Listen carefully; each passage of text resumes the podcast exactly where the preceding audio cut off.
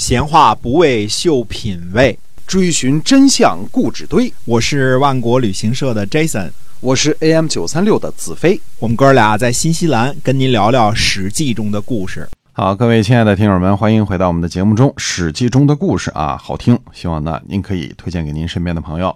嗯，是的，楚庄王呢看见了徐衍驾车，养由基为车右的右广就想换乘。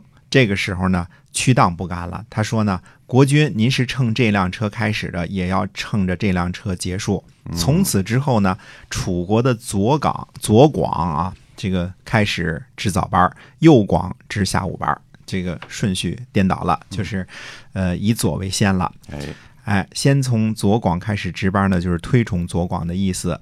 呃，这个楚国的传统呢，是从邲之战这个地方开始的，这是邲之战的第一个插曲。第二个插曲是什么呢？晋国的战车呢陷在了泥坳里边，嗯，军士呢不知道怎么样调转车头逃跑。最后呢，是楚国的军人呢教给他们说怎样去掉这个车的横木，怎样调转车头，哎，然后把他们从泥坑里给拽了出来，帮他们拽了出来，然后驾车逃跑。等到这个晋军的车跑出去好远了之后呢，这车上的呢回头对帮助他们的楚国军人呢还讨口头上的便宜，说啊说这个告诉楚军说呢，说我们不像你们大国呀，经常性的逃跑，所以这套技术很娴熟。这个也几乎是真的啊，因为晋军几乎都是呃胜利，很少这个嗯这么大败啊逃跑的。第三个插曲是什么呢？赵瞻还是前边赵川的儿子那位赵瞻啊，他把好马呢让给了他的哥哥和叔父，用其他的这个驽马呢这个逃回。遇见敌人呢，抵抗不住，又抛弃了战车，逃进了树林儿。看来这个下半身不穿铠甲跑进树林儿是这个 极为方便啊，嗯当然树林儿也多啊。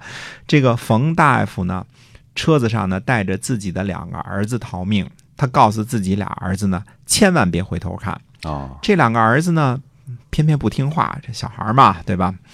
偏偏就回头张望，而且呢，一回头张望，大声就喊说：“赵大叔在那儿呢。”嘿，其实冯大夫呢早就看见赵瞻在那儿了，假装想假装没看见，迅速的逃溜走，所以不让两个儿子回头看。这一下呢，俩儿子一喊呢，把这事儿给喊破了，不得已呢，只好停下车来，让自己的儿子下车，呃，把赵瞻大人呢救上车了。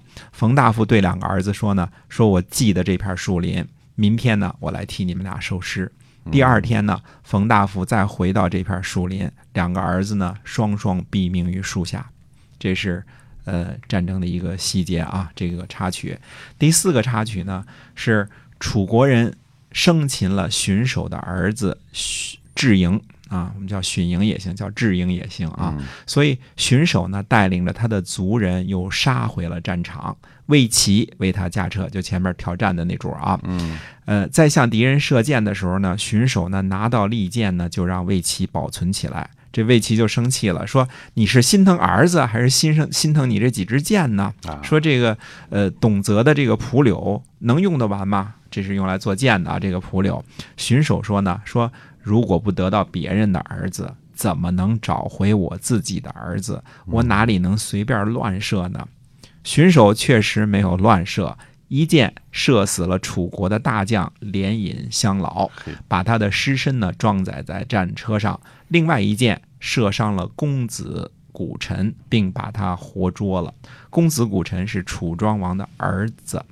荀守带着一具尸体、一个囚犯呢返回了。嗯荀守是荀林父的弟弟，智氏的始祖啊，就智力的智，或者说知识的知，但是念成智啊。智氏的后代呢，几乎都担任晋国的六卿的职位。智氏也是成为呢这个晋国的六大家族之一啊嗯，这到中后期了啊。哎，并且呢，最后呢，联合韩赵魏呢，灭掉了范氏和中行氏。不过最后又被韩赵魏合伙灭掉了，这是后话啊。到这个春秋晚期结束的时候，我们才讲这段啊。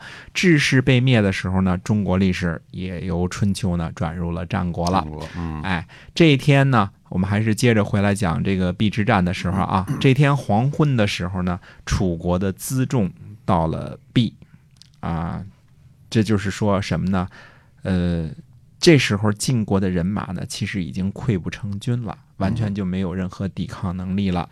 晋国剩下的败军呢，连夜渡河，一整夜都能听到晋国人渡河的这个呼喊声。嗯啊，这个公元前五百九十七年的这个邲之战啊，是继城濮之战之后，晋楚双方的第二次大型战役，这是世界大战啊，嗯两个最大的强国之间的战争。就是老大和老二之间的这战争哈。对了，嗯以晋国的军队惨败而告终，楚庄王率领的楚军取得了巨大的胜利。那预知邲之战之后的后事如何呢？且听下回分解。哎，是的。